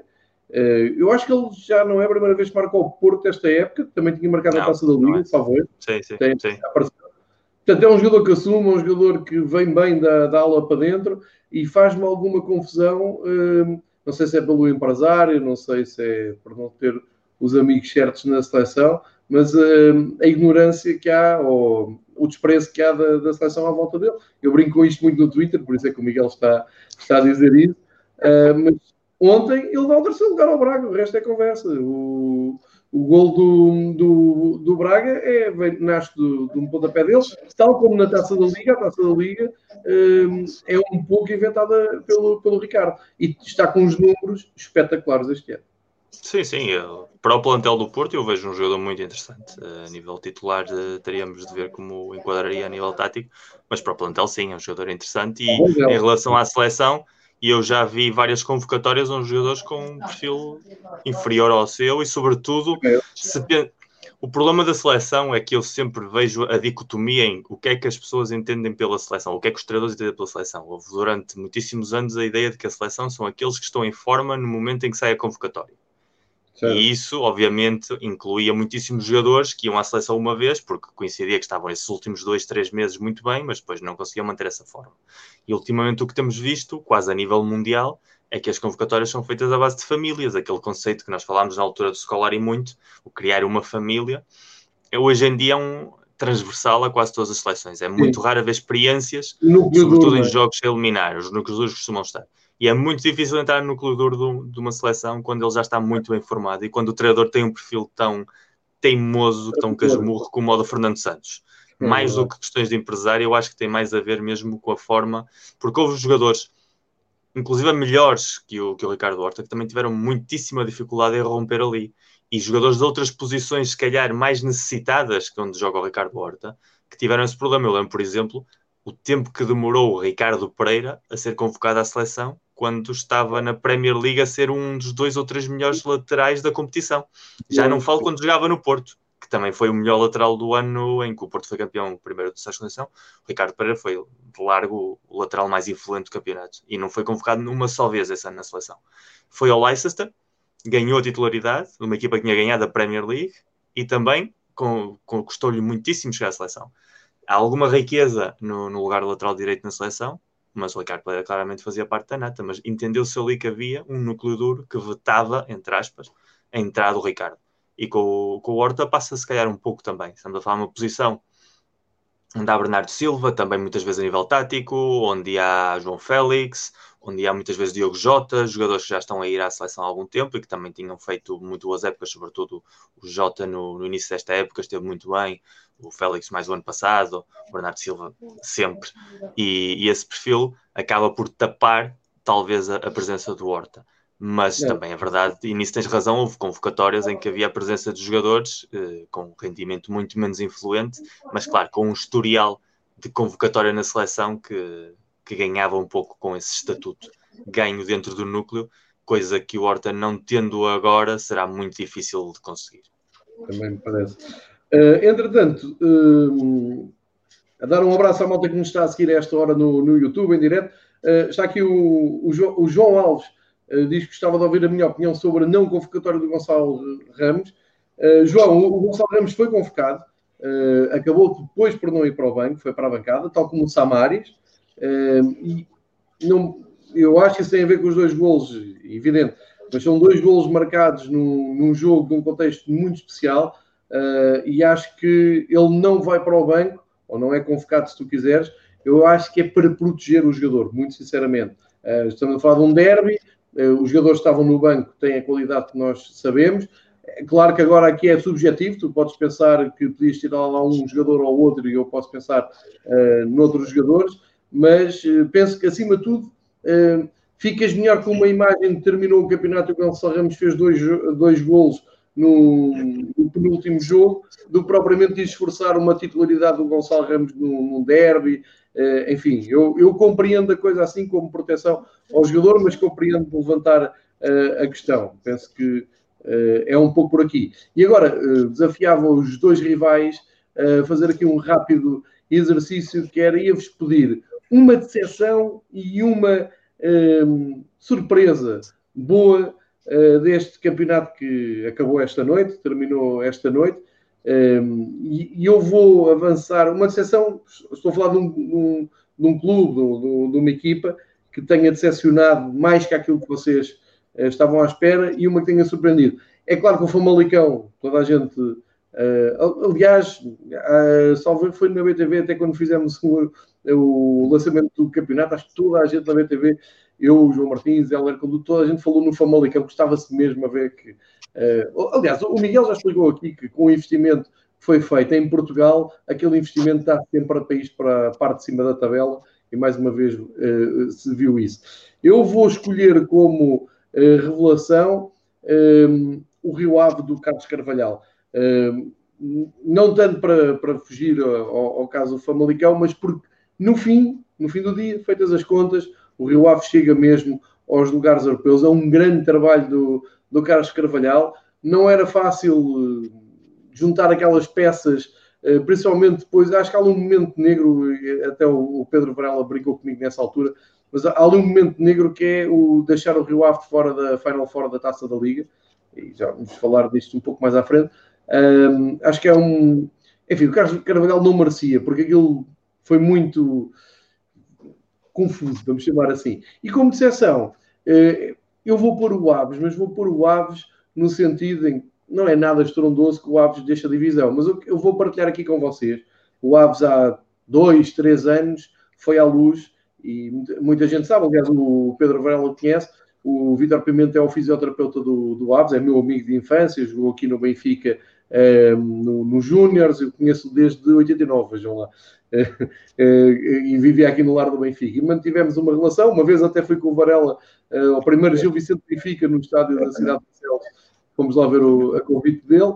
Uh, isto só para dizer o, seguinte: ele, quando vem, vem à luz, nós falamos sempre, sem, sem problemas nenhum, ele oferece-me sempre a camisola do, do Aves, e ele dizia-me há dois ou três anos que os ordenados dos avançados, e lembram-se que havia Arthur na baliza, Derlei na frente, uh, e havia mais dois ou três jogadores muito bons no Aves. E os ordenados do Aves eram muitíssimo altos. Estamos a falar aqui de 20 mil euros para cima. E, e aquilo na altura, e, e entretanto o Aves ganha a taça, não é? É no ano em que o, é, o Aves ganha a taça. Exatamente. E eu tive, fui de um extremo ao outro com o Aves. Fui pensar, está aqui um investimento a sério, quer dizer, a gente não tem nada a ver, é o que o Miguel explicou aqui no caso do Famalicão. Se alguém que quer meter o dinheiro, se há um empresário que se envolve, não temos nada a ver com isso, podemos é, apontar e explicar e contextualizar. E eu pensei isso, pensei, sim senhor, estes investidores do Aves estão fortes, ganham a taça, quando é que eu fui para o outro polo oposto? Quando o Aves nem entra na, na taça UEFA. Eu, isso deixou-me doido. Como é que há dinheiro para tanta coisa, para tantos ordenados, não há dinheiro para inscrever a equipa na, nas provas da UEFA, que é uma coisa que eu acho que só em Portugal é que acontece. Não me lembro de outros países não terem uh, clubes. E, e, quando estou a lembrar de países, estava-me a lembrar da, da, da, da rota europeia que há um bocado o Miguel fazia de Cazaquistão e coisas assim. Mas, uh, ora bem, isto tudo para explicar que uh, ver o Aves no estado em que vimos nas últimas duas semanas Epá, é, é, como diz o Vitor Oliveira, isto é, é, bater no fundo, e olha que o nosso fundo é muito fundo. Isto é bater no fundo, um, deixa aqui uma palavra de, de apreço para todos os profissionais que conseguiram ser dignos até ao fim. O que o Aves fez não está, não está ao alcance de todos, irem da Vila das Aves a Portimão só para dignificar o emblema. Não sei o que é que vai ser o futuro daquela gente, uh, mas fica uma imagem de grande dignidade. Olha, eu até não simpatizo muito com o Nuno Manta, porque ele trocou o Marítimo numa sexta-feira pelo Aves numa segunda-feira, fez ali aquela troca. E quando vi o Aves a descer, pensei, sim senhor, bela troca que fizeste aí. Uh, mas acaba por, por, ter muita simpatia porque deu a cara, porque ainda agora esteve na conferência de imprensa. E esta é a minha decepção. E agora passo para vocês. Varela, uma surpresa e uma decepção. A surpresa, eh, estava aqui também indeciso, mas, mas acaba por bater certo com, bater com a tua, porque no, no final do dia, até porque o Rio Ave, um, ehm, clube que, que, nos ganhou em Alvalade, por exemplo, e que, que, e que empatamos. Aliás, foi o último jogo que fui ver ao vivo este ano, um, ehm, antes de depois entrar a questão da pandemia, empatamos lá a um. Um, o Rio Ave, uma equipa que, tem, que jogou bem, que, fez, que praticou bom futebol e que, e que, acabou por atingir aquilo que seria o seu, o, seu, o, seu, o seu objetivo. E mais, tenho acompanhado com muito interesse, porque é uma área que eu gosto muito, trabalha muito bem o marketing. Uh, por exemplo, inauguraram este ano um site oficial muito interessante, com até com algumas ligações, uh, por exemplo, ao esportes, uh, remodelaram até a parte do e-commerce. Estão ali a tentar, um, à sua dimensão, e, portanto, reforço aquilo que tu disseste em relação à, há surpresa, surpresa e, e, é o ponto positivo, tirando obviamente o Porto ter sido campeão, mas um ponto bastante positivo, um, do, tal ponto positivo. A, a decepção, a decepção eh, é óbvia, não, acho que não há dúvidas nenhumas, a decepção é o Sporting. Isso, para mim, a decepção é claramente o Sporting. Quer dizer, poderia ser, eh, no sentido em que livrar-se disso. É, mas é impossível, é impossível porque eh, nada do que aconteceu não foi, não, para mim é, está completamente previsível. Tinha dito no, em vários outros programas que a coisa ia ser. Eu, não, eu sinceramente nunca achei que ficaríamos em quarto lugar. Eu acharia que no final das contas isto iria chegar lá para o terceiro e ia dar para o terceiro. Um, portanto, mas o Sporting é, é, é uma época decepcionante, João. É difícil fugir no sentido em que o Sporting este ano bateu o seu recorde negativo de derrotas de sempre da história do clube. Portanto, nós temos 17 derrotas que nunca tinha acontecido na história do clube em todas as competições. Portanto, tu quando pensas que um clube como o Sporting perdeu 17 vezes, e quando estamos a falar em todas as competições, não tivemos na Liga dos Campeões, onde até podíamos perder seis vezes se estivéssemos num grupo difícil ou uma coisa assim. Não, é, é uma coisa assustadora. E também vou-te dizer que. Isso não foi uma boca ao Benfica dos, dos últimos anos, pois não? Não, não, não, não. não. Eu, eu, eu, eu, não estou em posição de mandar bocas a, a, adversários, quer dizer, era um bocado nesta altura. Eu posso mandar por brincadeira e por. Mas olhando, eh, tenho tanta lenha para me queimar que não, que não, que não, que não há muita, muita lógica de, de, de queimar. Mas depois um, a outra, eu diria que a outra decepção, fiquei assim um bocadinho, esperava um bocadinho mais do Vitória, o Sport Clube de Guimarães. É um clube que eu acompanho com muita simpatia, pelas diferentes ligações, e esperava sinceramente. O pobre Vieira foi um bocado de decepção, não é? Foi, aí é que está. Eh, havia muita. Um, o Vitória passa por um período, teve as eleições, uh, altera ali também a sua forma de, de, de percepcionar os, próximos, os próximos tempos, um, mas, mas, mas uh, havia também aquele lado de pá, o Vieira vai trazer aqui e com alguns jogadores interessantes, nomeadamente aquele que ainda, o Marcos Edwards, que ainda no outro dia falamos, e até outros, outros jogadores que pareciam que poderiam formar uma equipa muito interessante, e acabou por não acontecer nada, e o Vitória tem até algumas derrotas bastante comprometedoras em casa, um, jogos decepcionantes, uh, e que, que, rapidamente o colocaram um, fora do, do, digamos, da, de uma luta, não é? Uh, depois o Vitória acaba por ficar a quatro pontos do Famalicão e a 5 do Rio Ave, e tendo em conta aquilo que poderia ser feito, ou aquilo que seriam as ambições um, de um clube como, como o Vitória, com, com, com, com, aquela, com aquela massa adepta fiel e, e, e sempre em cima de, dos acontecimentos e sempre preparada para apoiar o clube em qualquer lado, uh, acaba por ser uma pequena decepção. E, e deixa-me só dizer, João, que há bocado uh, tu falaste do Rio Ave, eu também, mas não queria também deixar aqui uma menção honrosa uh, ao, ao Moreirense, porque acho que foi um clube que acabou por fazer uma época. Um, se fizesse melhor, já seria se calhar um bocadinho extraordinária, mais para aquilo do que se calhar teria a capacidade para o fazer, mas não deixou de ser um clube que proporcionou alguns jogos, eh, algumas dificuldades aos seus adversários, tanto fora em casa, e, eh, e um, acho que acaba por ter até uma, uma participação interessante, muito positiva. Isto para não estar a falar, obviamente, do Famalicão, que acaba por ter os seus altos e baixos, mas acho que entre Rio Ave, Moreirense e as seções Sporting e Vitória Sport Clube um, eh, para mim são, foram os casos deste, deste, desta liga em termos de positivo e negativo. É bem lembrado, já agora o Gonçalo Mendes está a dizer o Rio Ave e o Famalicão as surpresas, o Vitória Portimonense desilusões Sim. e o Excalator 35 diz, bem visto pelo Varela, para mim a decepção foi o Benfica a ideia era deixarmos os três e falar dos outros, mas sim, realmente para mim, a nível pessoal, a grande decepção. Não, sim, se falarmos a nível pessoal é sempre uma decepção quando se mas, há, mas, há, mas a questão aqui é há decepções e decepções. Tu podes estar claro. decepcionado porque o Benfica não ganhou, mas, mas lutaste até ao final, mesmo que agora pudéssemos discutir tudo aquilo, que já falamos disso. No meu caso, é uma decepção eh, de, de, de, pá, de um trabalho pessimamente executado ao longo da temporada, nesse sentido. Compreendo, E, e dizer, tá, já estou a ouvir falar do Famalicão, eu também elogiei aqui o Famalicão, é preciso lembrar que o Famalicão foi às meias finais da Taça de Portugal também, uh, o que lhe valeu uma grande goleada com o Vitória de Guimarães, mas não teve problema porque acabaram à frente deles.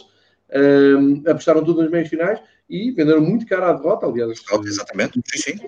O Famalicão ficaram convencidíssimos que jogaram mais que o Benfica e deviam ter passado. Eu fui o Famalicão e também não fiquei muito convencido que o Benfica tenha sido assim tão superior. Portanto, uma palavra de apreço para o Famalicão e agora todo o espaço para o Miguel dizer de sua justiça. Eu, Famalicão, não posso escolher por aquilo que nós dissemos antes. É um Sim. clube que tem o investimento que tem. Uh, obviamente, uh, se tivesse chegado às competições europeias, teria sido brilhante, mas estar na, na, parte alta, digamos assim, na tabela, vamos dizer, entre o quinto e o sétimo, uh, para o orçamento que tem em mãos, para a qualidade individual que tem em mãos, eu acho que era um posto que se podia mais ou menos prever. Portanto, a mim, a grande revelação do campeonato forçosamente tem de ser o Gil Vicente. Estamos a falar de um clube que vem do campeonato nacional. Uh, que a Terra, eh, depois de toda aquela polémica à volta de Gil Vicente, a Terra na primeira divisão e ganha. Muito lembrado, Miguel, muito lembrado. Com um treinador especializado em, em, subidas de divisão e que raramente depois aceitava seguir com o barco na, na, primeira divisão e que fez uma época com o plantel que tinha excelente. Uma equipa que desde há muito tempo não estava nem sequer na rota da luta pela despromoção, que tendo em conta uh, tanto a nível individual a qualidade dos jogadores, como o orçamento, como a própria estrutura de um clube que passou tantos anos nas, nas, divisões secundárias, apesar de ter um histórico de primeira, era muito fácil colocar o Gil Vicente como candidato à, descida da divisão, inclusive dos primeiros a, a descer a divisão. E eles tiveram uma temporada muito tranquila, desde cedo cimentaram-se ali no meio da tabela, naquela zona onde andou o Moreirense, onde andou o Boa Vista, onde andou o Santa Clara, também que fez uma época, se calhar, uns furos acima do que seria de esperar, que é outra das boas, das boas surpresas do campeonato. E eu acho que o Gil, uh, obviamente sem o Vitor, para o ano vai ter um, uma realidade completamente diferente, porque ele já demonstrou ser dos mais competentes treinadores que Portugal teve nos últimos 25 anos, 30, e sem nunca ter tido realmente o, o mérito que se lhe merece dar e acho que o Gil teve uma temporada excepcional para aquilo que podia ter sido. Para mim, a decepção, inequivocamente.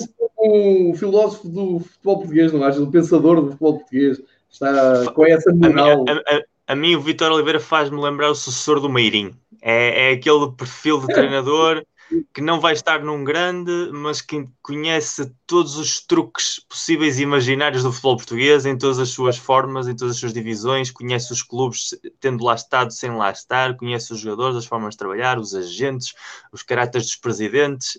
É um homem que joga sempre um passo à frente, sabe perfeitamente se um projeto aquilo não vai funcionar, ele simplesmente, sem fazer muito ruído, sai. De repente aparece num projeto completamente novo com outra cara e, e demonstra rapidamente fazer o, o projeto seu, que é algo muitíssimo complicado. O recorde que tem de subidas de divisão demonstra bem isso. E depois eu li uma vez uma frase sua que para mim é, é perfeita para entender o que é o Vitor Oliveira. Eu prefiro estar na sua divisão lutar para ganhar todas as semanas jogos e ser campeão, do que estar na primeira divisão lutar todas as semanas para perder por poucos. E um treinador que tem essa forma de estar, para mim, chapéu, porque acho que é aquilo que o futebol no fundo é. E faz muito também ver o que é que os clubes da primeira divisão querem muitas vezes, que é não perder. E é por isso que temos a qualidade de jogo que temos, porque a maior parte dos clubes da parte de baixo da nossa divisão não tem uma proposta atrativa para ganhar. E o Gil Vicente, com todos os problemas que tem, teve uma proposta atrativa dentro das suas limitações e por isso teve o prémio, que foi ter uma temporada muito tranquila. A minha sessão, precisamente, é alguém que podia ter feito isso. Diz. Era só para, para, para, acrescentar ao que tu estás a dizer. E, e depois há ali excelentes jogadores uh, que pareciam tão óbvios como o Kraev, não é? Que chegou a jogar um Bulgária em Inglaterra. Sim. E tu de repente pensas, então, mas o Gil Vicente vai buscar o Kraev, o que é que os outros andam a fazer? Ele tem esse, o tem avançado, esse. que era o Sandro Lima? Não. Sim, tem esse olho, tem essa, tem essa capacidade de, no mercado, saber mexer-se muito bem. Sim, senhora, sim mesmo o próprio um, teve um Sporting Ruben Ribeiro que, que apareceu agora na, na, parte final. Na parte final. Muito, muito bem, útil. Um jogador com um perfil perfeito para esse tipo de equipas. Que, que, obviamente que o Sporting era um nível muito superior àquilo que ele podia dar, mas claro. para equipas como o Gil Vicente, Rio Ave, Vitória, uh, Moreirense, são, é um jogador que encaixa às mil maravilhas.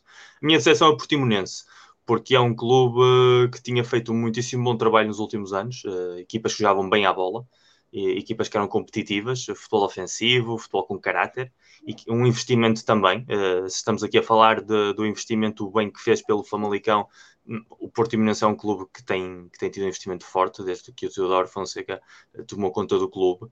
Houve ali jogadores de, de muito bom nível na, nas últimas épocas. Este ano o plantel podia ser ligeiramente inferior ao das últimas duas épocas, mas não era um plantel para descer divisão. Há ali jogadores que muito provavelmente vão ficar na primeira divisão noutros, noutros clubes, ou inclusive vão para o estrangeiro. Portanto, tendo em conta a, a qualidade fraca dos rivais, eh, e aqui estou-me a lembrar do Cold City SAD e do Vitória de Setúbal, sobretudo, mas até mesmo um projeto humilde como o Tondela, com todas as suas limitações, acho que o Portimonense tinha claramente um plantel superior a esses três, e portanto, eh, sem ter grandes aspirações, podia ter terminado a época no, no meio da tabela. Houve ali muita instabilidade institucional, houve ali muita instabilidade no banco de suplentes, houve ali muita dificuldade em conectar e acho que das equipas que, que voltaram depois da, da pandemia, depois da, da paragem, eh, custou-lhes muitíssimo eh, recuperar um pouco essa dinâmica positiva e acabou por chegar à última jornada numa situação muito incómoda e nós sabemos bem eh, como funciona o, o, mundo do futebol nas últimas jornadas, sempre que há urgências, de repente os resultados aparecem, vá-se lá saber porquê, clubes que estão 10 jornadas clubes que estão 10 jornadas sem ganhar, de repente na última jornada aparecem super-homens, vá-se lá saber porquê. Portanto, uma equipa que chega à última jornada a precisar que outros não ganhem, eh, claramente está, está em problemas, e foi, foi o caso é. do Portimonense. Tens razão. Um, andando aqui um, um pouco o filme para trás, tinha anotado mentalmente aqui uma pergunta uh, meramente de curiosidade pessoal. Uh, Miguel, o, o Porto ainda não estreou, ainda não jogou com os equipamentos novos, certo? Não, ainda não. O Sporting foi a jogo ontem com a camisola nova, não foi? Já jogou com os dois, já, já jogou com os dois, já, já tinha jogado até com. Já, já jogou com os dois. O então, principal e o alternativo. E o Benfica ainda nem sequer sabe quais, quais são os novos.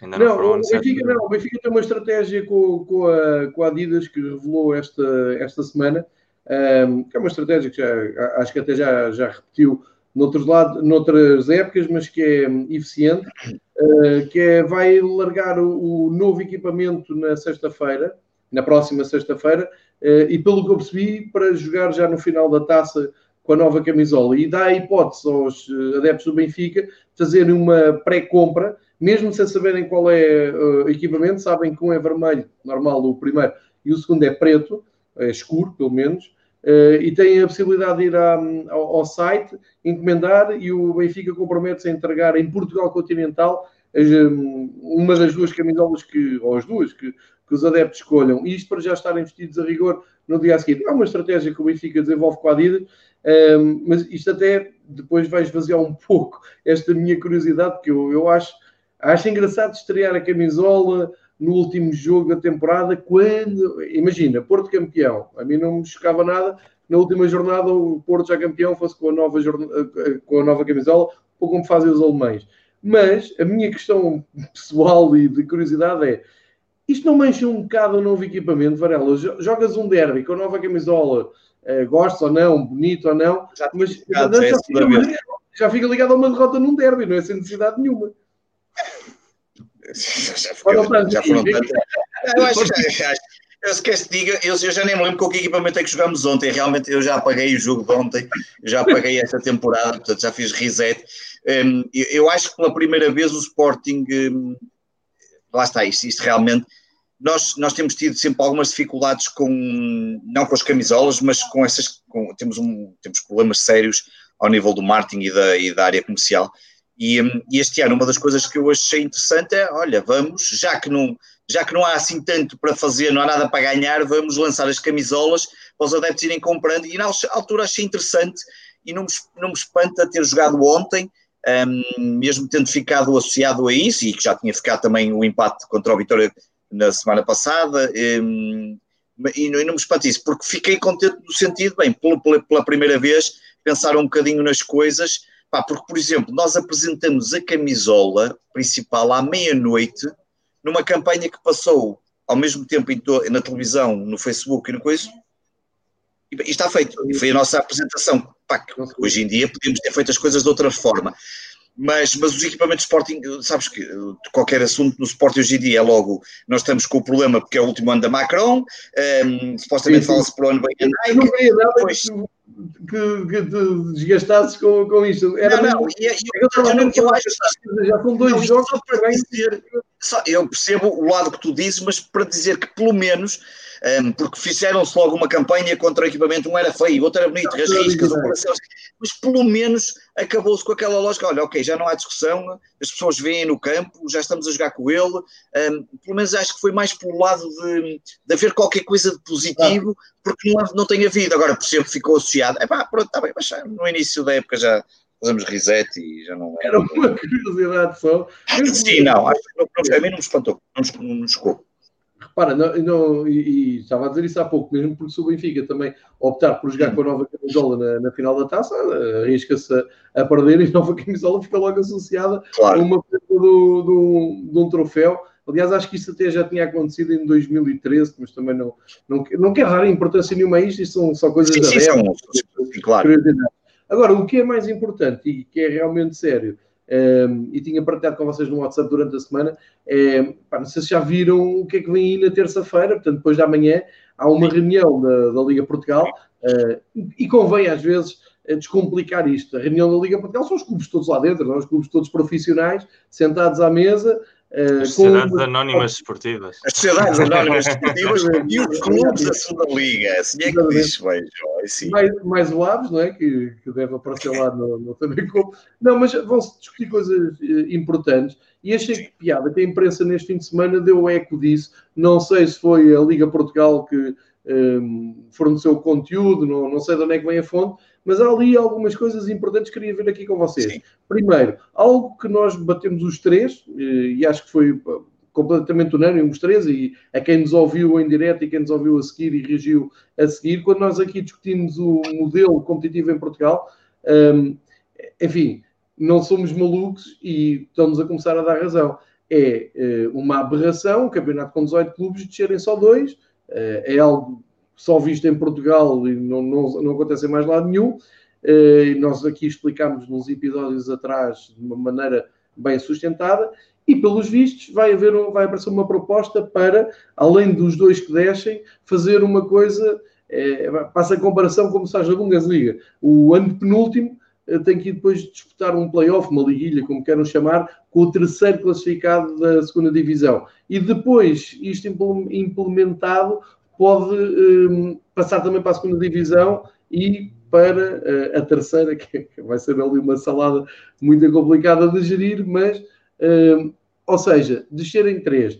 Eu chamo a atenção para o seguinte: se na primeira divisão temos 18 clubes e só descem dois, acontece aquilo que o Miguel há pouco estava a dizer. O Porto acaba por ter a sorte de entrar num ciclo contra equipas que já não estão a jogar para nada, nem para a Europa, nem para, para não descer, e as coisas são muito mais fáceis. É o tal limbo que eu falava aqui há umas semanas. Portanto, isto pode ser interessante. Uh, a segunda coisa é, na segunda divisão parece-me pouco, porque há mais clubes na segunda divisão e nas equipas B e por aí fora. Uh, portanto, parece-me uma gota d'água no oceano, mas vá, já é qualquer coisa. Uh, esta é a minha opinião. Acho que isto é o mínimo dos mínimos para aumentar um bocadinho. Eu, eu não diria aumentar a competitividade, eu diria para repor alguma sanidade nesta competição. É a minha, a minha opinião, não é nada de extraordinário. Duvido que passe, logo vamos ver, para a semana cá estaremos para analisar isso. E depois, a outra é algo que já aflorámos aqui e que parece que, tinha mesmo fundo de verdade. A Liga quer mesmo fazer uma taça da Liga, que à décima jornada do campeonato reúne os 10 primeiros classificados dessas 10 jornadas da primeira divisão, mais os dois líderes, ou as duas equipas da frente, da segunda divisão. Fazer eliminatórias a um só jogo, para quê? Uma Final Four. É? João, eles querem, eles querem que seja tudo decidido em quatro semanas. É a proposta da Liga, é a taça da Liga, jogas, arranca, a temporada arranca a 15 de agosto, arranca com a taça da Liga e em quatro semanas tu fazes, fazes grupos e não sei o que mais e depois tens a tal Final Four em janeiro. Pá, vou, vou, vou, vou, dizer o que é, que é brilhante. É brilhante. Brilhante, uma vez que a Federação Portuguesa de Futebol andou com a supertaça para a frente, não sei se depois vai haver ou não, mas tirou a supertaça dali e bem, porque há clubes que vão ter agora, uh, o caso do Benfica, vai ter a pré-eliminatória, se não fosse o Benfica ia ser o Porto, não é? vai ter as pré-eliminatórias da E o Sporting vai ter as da, as da Liga Europa também, por exemplo. Exatamente. Tu não jogas, tu não jogas a supertaça. É. Farel, chamamos a tua atenção, estamos a falar da Supertaça. A última vez que lá foste, a coisa nem correu nada bem. Uh, não, já, já foi, não correu bem. Ah, foi este ano. Isso, a Federação teve esse cuidado. Uh, e eu volto e vou-vos passar a, a, palavra para vocês dizerem de vossa justiça o que é que acham que pode ser desta reunião, o que é que é bom, o que é que é mau. Mas eu volto a insistir. A taça da Liga serve para quê mesmo? Expliquem-me que eu continuo a não perceber. A não ser para aquela feira de vaidades que é a Final Four e que, pelos vistos, estamos aqui em contra-relógio para fazer o quê? A Final Four e vão-me dizer, ah, mas já há contratos assinados. Está bem, a Federação também tem um contrato assinado com os, os sponsors da Supertaça e por aí fora. Isto é, estamos a caminho mais uma aberração, digo eu. Uh, e agora, Miguel, eu passo primeiro ao Miguel, porque o Miguel Sim. tem uma visão uh, mais ampla disto, porque vê de fora, porque Uh, não, e porque, e porque seguramente o Varela já falou meia hora de Sporting e encontraria formas de falar mais meia hora de Sporting à custa disto. Na taça da Liga, só na, ta... na Até taça nós fomos Liga. duas vezes campeões de inverno, não se esqueçam disso. Ou, ou na Liguilha de Despromoção, nunca se sabe. Uh, em relação à Taça Liga, eu acho que nós já dissemos tudo, ou seja, é uma, é uma competição que Mas não tem nenhum sentido. insistência na reunião? eu, percebo, eu, eu percebo a insistência quando partes do princípio que faz parte da tua política ter essa competição e, e, és, um, és um organizador que tem como objetivo tudo menos o futebol. A partir ah, daí então, pode, podem fazer o que quiserem. E, e, a, minha, a minha análise parte sempre do pressuposto de quem está a promover essa ideia é quem foi responsável pelo português até agora. Portanto, eu não vou esperar de repente milagres. Eu sei é, perfeitamente que a política vai seguir uma linha que é a linha que tem sido feita. Portanto, eu entendo que queiram salvar todas as taças da Liga. Miguel, queiram salvar... Este tem o exemplo da Federação andar para a frente com a Supertaça. Sim, mas desde quando é que a Liga e a Federação se põem de acordo? E aí tu dizes bem como é que vai ser essa algalhada entre o futuro Campeonato Nacional e, e, a segunda Liga, ou seja, aí há um, há um jogo de poder que se a Federação tira pela esquerda, a Liga tira pela direita e vice-versa. Aí não há nenhum não há nenhum bom senso de que duas instituições que afinal estão no mesmo meio se ponham de acordo em questões importantes. Eh, e é uma pena, mas é, é o futebol que temos. A Taça Liga continua a ser uma aberração competitiva, ponto. Continua a ser uma competição que sobra no calendário futebol português, ponto.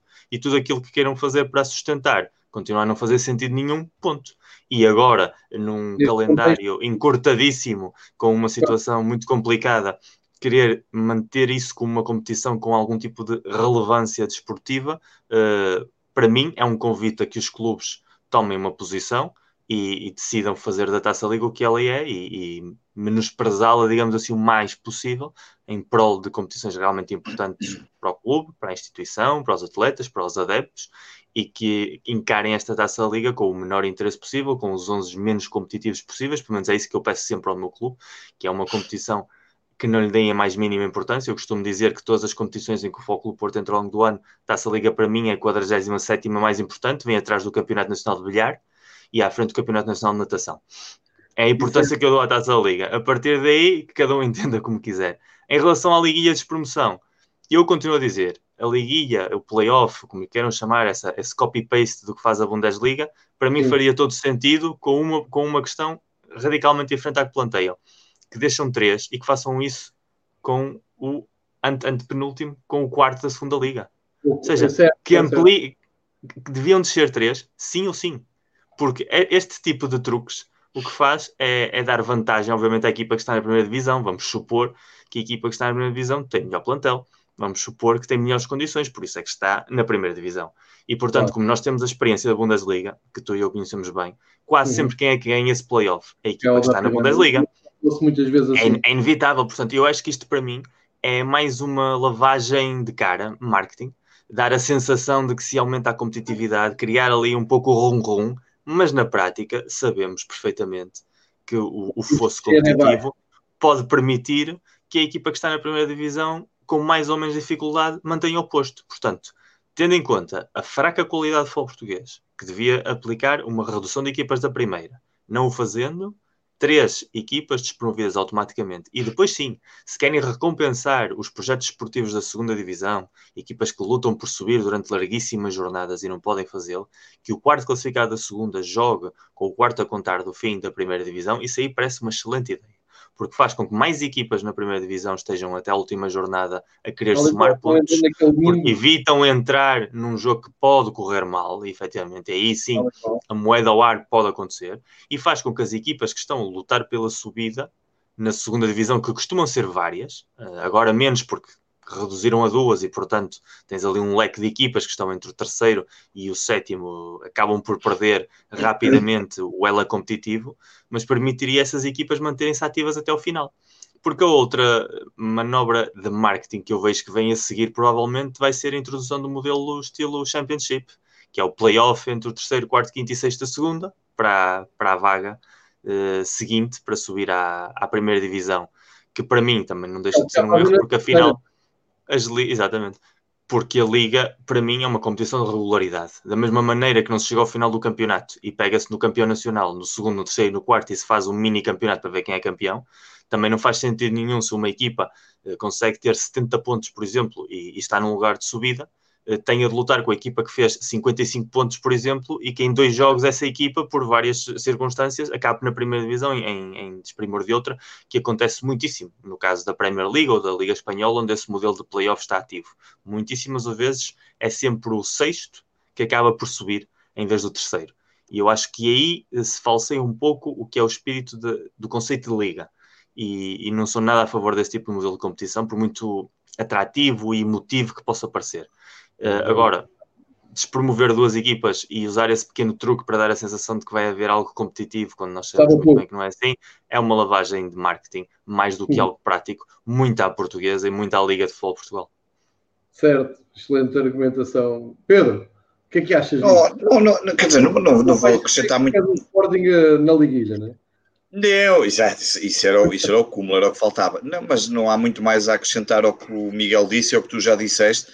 Não, não, já falamos aqui, até aqui no outro dia sobre a taça da Liga.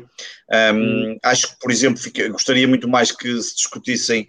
Um, tu há pouco estavas a dizer, mas é, e, e, nós precisamos de discutir isso, o aumento da competitividade no, no, nas competições, pelo menos na, já, já, já não digo na segunda divisão, pelo menos na primeira divisão, e era, e era por aí que eu gostava de ver a reunião e que se discutisse e que houvesse alguém da, da Liga que apresentasse um estudo económico e mostrasse como é que a competitividade podia aumentar e como é que poderia ser reorganizado o campeonato. Não, não tentar agora a força toda meter uma taça da Liga empacotada num, num período temporal de quatro semanas em que vão jogar se calhar menos jogos ou menos grupos, não faço a mínima ideia como é que eles querem fazer aquilo, para depois jogar a tal Final Four em Braga. Um, e, e, isso, isso, portanto, não, quer dizer, não, não faz sentido nenhum, não, não há aqui, não há muito, não, não, não há aqui quem esteja a pensar nas, pelo menos no grande plano, um, palpita-me que vai ser mais uma reunião daquelas em que o Pedro Proença vai falar para os senhores, senhores presidentes das sociedades anónimas e para os clubes da segunda divisão e, e pouco mais, e no final ficam todos contentes e batem coisa e pronto, e, e, e o campeonato há de começar com as datas que eles dizem e pronto, e, é, e há de ser mais do mesmo. E é uma pena, e depois vamos voltar a falar disto no próximo ano, e vamos voltar a Sim. falar que estão mil pessoas em Moreira de Cónegos, ou que estão 500 no Belenenses, ou que estão à segunda-feira, uh, que estamos a ver um Rio Ave em Faro, uh, e que tem às nove e meia da noite de domingo, uh, e que depois eles têm que voltar os adeptos do Rio Ave para a Vila de Conde. Portanto, é aqui pode haver uma, uma diferença.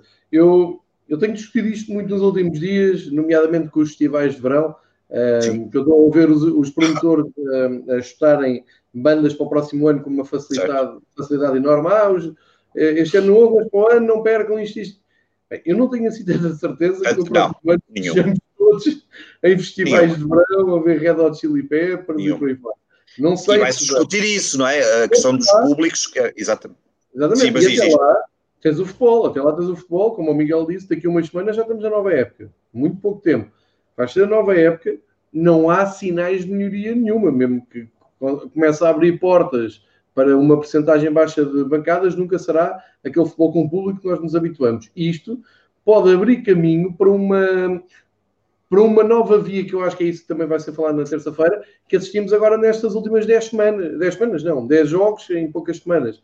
Ou seja, este modelo de fase final do Campeonato do Mundo, em todos os dias tem jogos, eh, em que as jornadas se sucedem não por ordem de fim de semana ou de quarta-feira, mas sim por ordem de final de, de, jornada, não é? A jornada acaba a quinta, sexta, está a começar outra. E depois tens ali uma série de jogos. Ou seja, uma, simplificando, uma maneira de todos os dias ligares à televisão e teres algum jogo, e de preferência jogos atrativos, pôres o Sporting jogar no dia, ou Porto noutro, o Benfica noutro.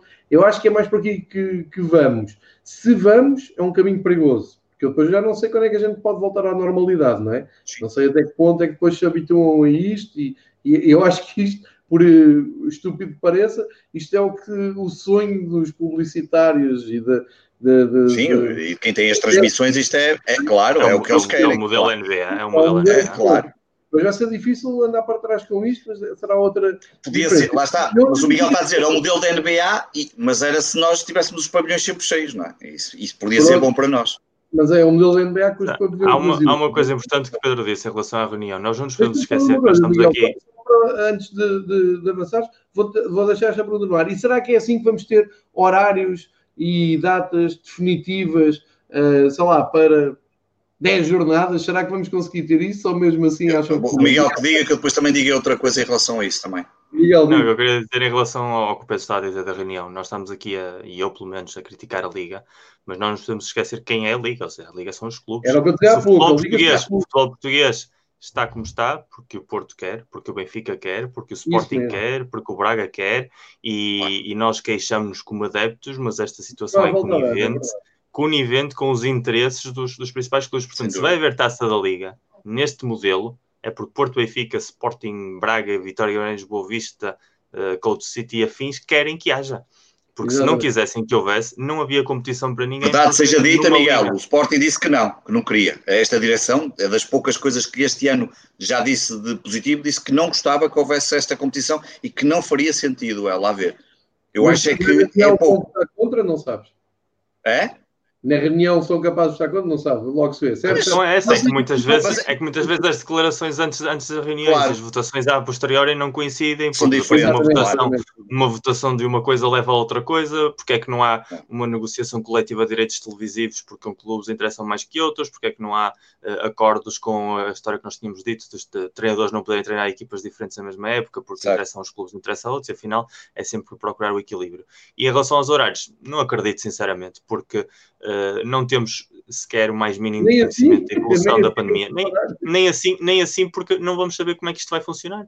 Vamos claro. ter uh, competições europeias, portanto, obviamente que ah, esse sim. modelo vai ser válido até, o, até a semana em que comecem as competições europeias, porque a UEFA já avisou que a ideia que tem é manter a estrutura de ter jogos às terças, quartas e quintas-feiras. Portanto, nas semanas em que houver competições europeias, não vais poder ter o circo de ter jogos todas as semanas, até porque a UEFA sempre proibiu que no horário das competições europeias haja jogos de competições nacionais.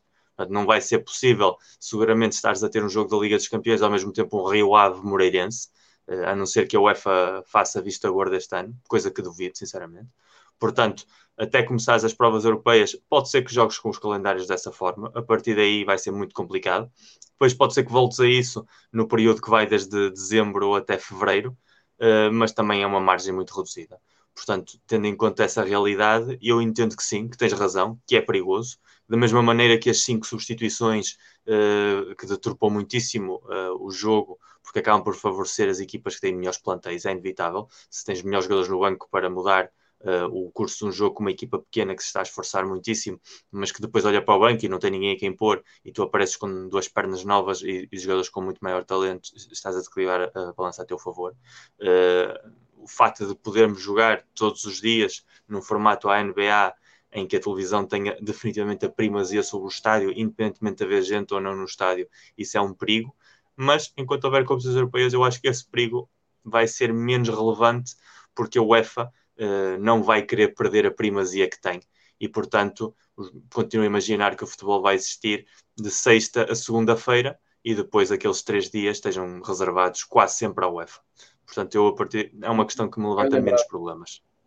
Muito bem lembrado. Deixa só acrescentar, João, que eu, eu, acho que, apesar de tudo e da reunião que eles irão fazer e tentar apresentar o calendário, voltamos sempre àquela que, àquilo já, já também já discutimos aqui várias vezes, que é ninguém sabe o que é que vai acontecer se a partir de setembro tivermos uma segunda vaga de, do, claro, seja claro. de Covid ou da pandemia, as coisas claro. mudam tudo muito rapidamente e, eh, e, portanto, eu acho que um, ehm, gostava, uma das coisas que gostava de perceber é se vão discutir, parece que sim, a questão do público, se há pelo menos uma abertura para algum público eu diria que provavelmente já poderia haver abertura para algum público, tendo em conta, por exemplo, ainda há pouco falamos da Fórmula 1, um, a própria Fórmula 1 vai ser o primeiro, supostamente vai ser o primeiro grande prémio, por exemplo, uh, em que vamos ter público. Os primeiros 5 mil bilhetes foram vendidos já uh, na, na, na, sexta-feira e já foram colocados à venda. E na altura, até o próprio organizador uh, do Autódromo do Algarve tinha dito que estava em negociações para perceber se poderia, no limite, até ir até aos dois terços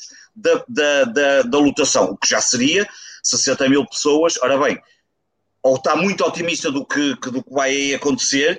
Agora, se um autódromo dos, do, do, Algarve, mesmo com as, com as dimensões, coloca 60 mil, quer dizer, se calhar também estamos Pedro, em, em, a, a Fórmula 1 e o futebol não têm nenhum tipo de relação. Se pois, eu sei, eu sei, eu sei se o Vettel ultrapassa o Hamilton, as pessoas não se vão pôr a abraçar umas às outras do como se um dos nossos avançados marca um gol no último minuto. Eu abraçava-me, claramente. Se, aliás, eu, eu se, se a Ferrari que... ganhar, eu espero abraçar-me a várias até, pessoas. Até mesmo, até mesmo na NBA, até mesmo na NBA, tu vês, tu vês os jogos e as pessoas não se abraçam, não se celebram como nós fazemos. Disso, os rituais do futebol são tão particulares claro que, sim, claro que sim. Mas pode ser pessoas. Padrão mas pode ser pessoas, tu num estádio da luz, da Albalada ou do Dragão, ou no outro qualquer, se não, se, num local que leva 60 mil pessoas, no caso do, João, ou no, no Porto e o Sporting que levam 50 mil, consegues lá ter 5, 10 mil pessoas, provavelmente. Mas controlar as emoções é complicado. É o desporto Acredito. em que é mais difícil controlar Sim, as emoções. É. Mesmo, mesmo que tenhas uma Sim. limitação de um quarto ou um terço, claro. Eh, impedir um, um golo desesperado no último minuto que não possas ir a correr, mesmo que tenhas de saltar quatro filas de cadeiras, a abraçar o teu amigo que está lá em baixo, é, é algo que impede muita restrição emocional. E o futebol nós sabemos bem com claro que é difícil Pá, mas eu acho que acho que há desportos mais aptos para isso do que o futebol claro sim, eh, claro que sim. na situação em que ainda de incerteza total que ainda estamos eu sei, mas eu, eu era capaz, quer dizer, eu, eu preferia poder me controlar, não digo que toda a gente fizesse o mesmo, e poder ir ao estádio e saltar só as cadeiras e não me abraçar à pessoa, ou, ou, ir de, ou ter que estar de máscara, por exemplo, no limite ter que estar de máscara lá dentro, mesmo que seja um espaço aberto e poder-me abraçar à pessoa ou não poder abraçar e festejar na mesma. Não sei, hum, eu, eu, eu a mim deixa-me, eu, eu a mim custa, particularmente, é evidente que eu, interessa aqui é a saúde das pessoas e a saúde de todos, hum, mas, mas a mim custa-me. Eu tenho uma dificuldade muito grande em ver aqueles jogos, ver jogos de ah, estádio vazio. É, é uma coisa que tem sido, eu, eu tirando os jogos de Sporting praticamente não vi nada, não, e os do Manchester United, porque é um clube que, que sigo com, já há muitos anos com regularidade, de resto aquilo pá, é, é, de uma, pá, não sei, é uma coisa tão vazia, tão, tão, tão desprendida daquilo que nós estamos habituados que me gostaria de haver algum, é, custa-me tanto. É um, é, um buraco, é um buraco na nossa alma, é um buraco na nossa alma. É um buraco, claro que, obviamente, para, para, para, para, para o Pedro Proença não é, porque nem nos referencia no tweet, uh, mas, mas não deixa de ser.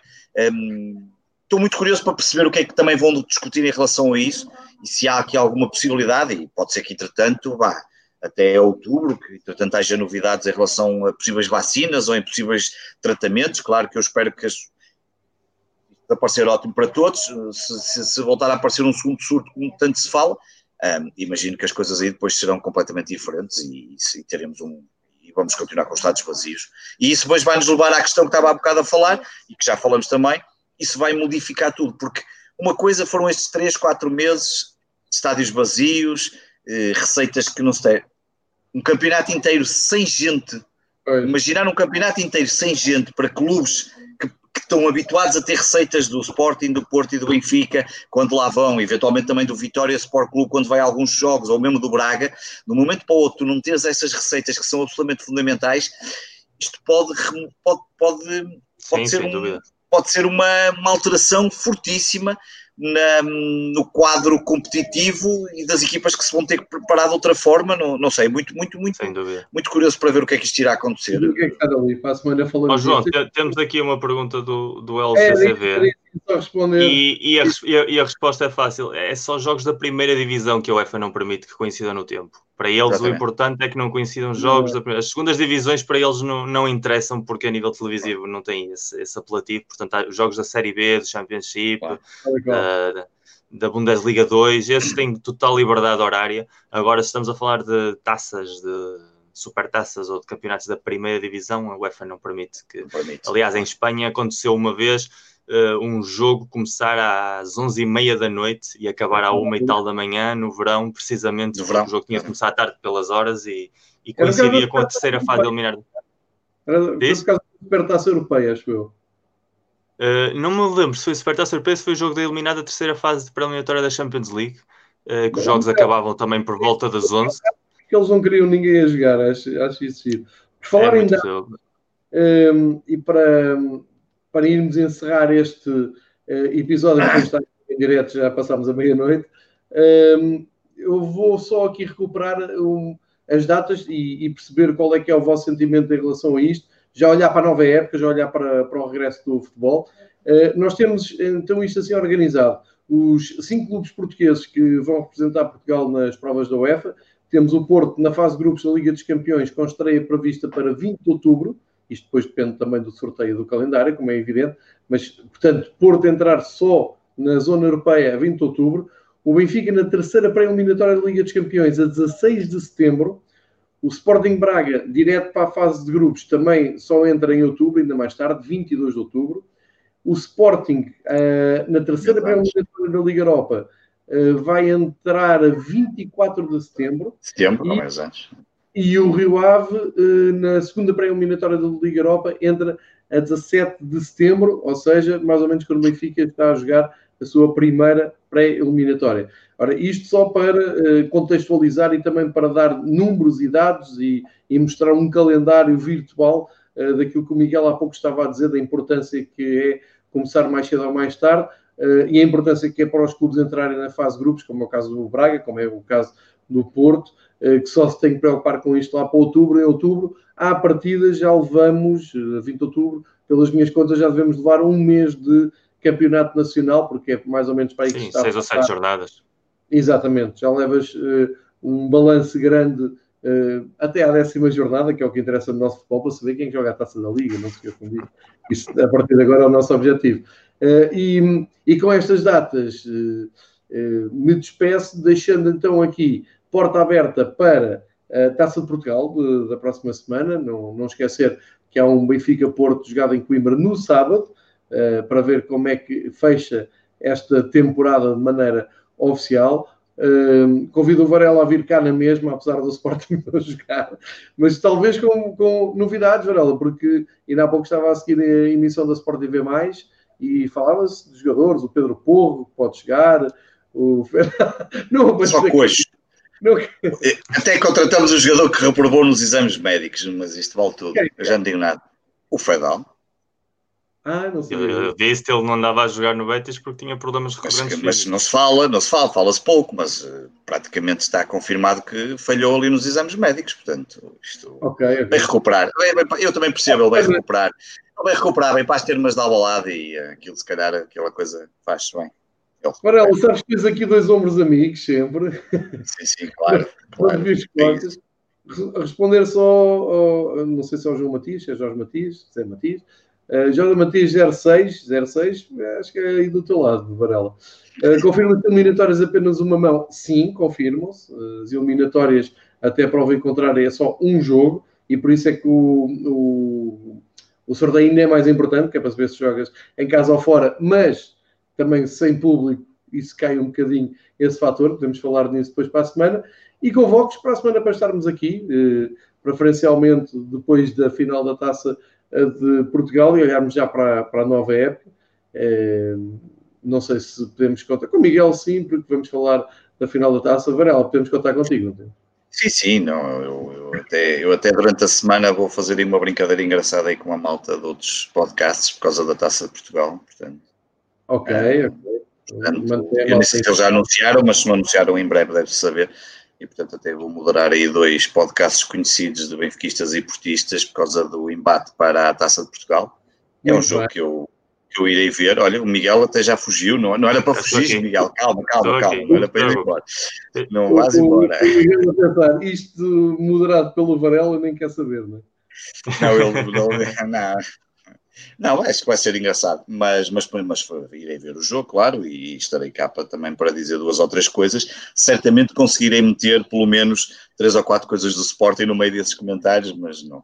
Não duvidando. 25 minutos de Sporting mínimo vai haver, já Sobre a taça de Portugal, sobre a final da taça de Portugal Porto Benfica, eu falo muito um bocadinho sobre o Sporting. Mas pronto, okay, vamos cá estaremos. De três rivais, uma horinha e meia a fechar o campeonato de, deste ano, a falar também de surpresas de sessões, como vimos o derby, como vimos um, a semana que vem aí, com a reunião de terça-feira, vamos voltar a isto na próxima semana. Já sabem que vamos ter o Porto Benfica a fechar a temporada, depois temos nova, tempo, nova, nova época pela frente. Agradeço a todos os que nos juntaram aqui hoje, um bocadinho mais tarde, mas por boas razões, porque Uh, isto é malta que anda em férias de um lado para o outro e temos que conciliar aqui os horários. Para quem não conseguiu estar em direto, depois pode ouvir no podcast e pode ouvir também aqui no YouTube em diferido. E uh, prometemos voltar daqui uma semana. Até lá, acompanhem-nos no Twitter. Uh, estamos lá sempre ativos a, a, partilhar muita informação sobre futebol, os projetos pessoais, como os, o podcast do Varela. E o Varela vai estar aí, pelos vistos, nos universos benfiquistas e portistas. Uh, vale a pena, aconselho. Uh, Varela tem este feitio, mas é um ótimo comunicador. e Miguel, boa viagem de regresso para a Espanha. Obrigado por ter estado aqui uh, tão tardia e, e, obrigado a vocês os dois. Até para a semana. Um grande abraço para a semana. Até para a semana. Até para a semana.